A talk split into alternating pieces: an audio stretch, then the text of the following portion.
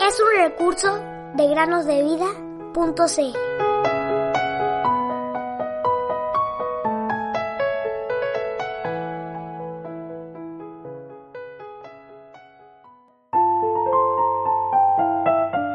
El que cree en mí tiene vida eterna. Juan 6:47 Buenos días queridos niños, bienvenidos una vez más a meditar con nosotros. Imagina a una joven esclava cuyo dueño era un hombre duro y cruel. Obviamente, la pobre niña no podía huir de él, pues éste había pagado mucho dinero por ella. Y así como tú y yo somos dueños de lo que compramos en una tienda, este amo era dueño de ella.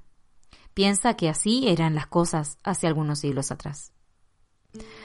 Ahora imagina cuán feliz sería ella si un día un caballero gentil y amable viniese y la comprara, y luego, mirándola tiernamente, le dijera Eres libre ahora, querida. No necesitas servir a nadie, a menos que escojas hacerlo voluntariamente. Te compré porque te amo y anhelo tu amor a cambio. Muy probablemente ella respondería a este amable caballero, Seré sierva suya, señor, alegre y voluntariamente, pues usted es tan amable y lo amo por lo que ha hecho por mí. Bueno, queridos niños, en sus Biblias, quizás han leído de unos pobres pastores que una noche quizá habían estado pensando que Dios no se preocupaba por ellos, porque eran muy pecaminosos, y se preguntaban por qué, aunque habían tratado de ser buenos y servir a Dios, ellos parecían no mejorar. Y por lo tanto, pensaban que nunca podían entrar en el bello hogar de Dios. Repentinamente, un mensajero de Dios se para delante de ellos y les dice, no teman, porque les traigo buenas nuevas de gran gozo que serán para todo el pueblo, porque les ha nacido hoy en la ciudad de David un Salvador, que es Cristo el Señor. Qué mensaje glorioso directamente de parte de Dios. Vayamos, dijeron ellos, y veamos. Ellos fueron y hallaron al niño acostado en un pesebre, y dieron a saber lo que se les había dicho acerca de este niño, y volvieron glorificando y alabando a Dios. Ustedes, niños, conocen bien esta historia, y cómo este niño, para quien no hubo lugar en la posada, creció, cómo fue bueno, gentil y amable, cómo toda su vida fue vivida en el cumplimiento de la voluntad de su Padre, y al final, cómo Él, el Hijo unigénito de Dios, murió en la cruz. Pero esto no es todo, querido amigo o amiga, porque en Cristo murió. La pregunta es, ¿la venida de Jesús hizo alguna diferencia en tu vida?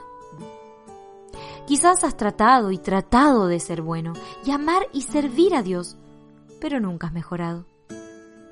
Aquí hay buenas noticias para ti el día de hoy. Para ti ha nacido un Salvador que puede y te salvará de tus pecados y te hará un amado y obediente Hijo de Dios, con un lugar asegurado en su bello hogar en los cielos. Aunque a menudo has pecado contra Él, Jesús quiso tomar tu lugar en el castigo por tus pecados. Sí, y Jesús le dijo al apóstol Juan que escribiera lo siguiente. Les escribo a ustedes, hijos, porque sus pecados les han sido perdonados por el nombre de Cristo. Primera Juan 2.12. También te dice que no tengas miedo, pues Él te ha comprado y eres suyo. Él es como el caballero gentil y amable que compró a la joven esclava. Él te dice que eres libre. Pero, oh, Él desea tanto que lo ames y sirvas. Ustedes no se pertenecen a sí mismos, porque han sido comprados por un precio. Primera los Corintios 6, 19 y 20. Le perteneces a Jesús, Cuando compras un juguete, tú no dices, ese juguete le pertenece a alguien. No, tú dices, es mío. Lo compré con mi propio dinero. De esta misma forma, Jesús dice, querido niño o niña, tú eres mío. Te compré con mi propia sangre. No dirás, sí, Señor Jesús, lo sé y hoy me entrego a ti. Entonces, recuerda que Él también quiere ser tu ayudador. Él desea que los suyos les pidan todo lo que necesiten, incluso en la ayuda que necesites para tus clases o tus trabajos. Pídele a menudo que te haga un niño amable, gentil, amoroso y obediente. Y no te olvides de alabarlo y glorificarlo como lo hicieron los pastores, contándole a otros las buenas nuevas de que Jesús también quiere ser su Salvador.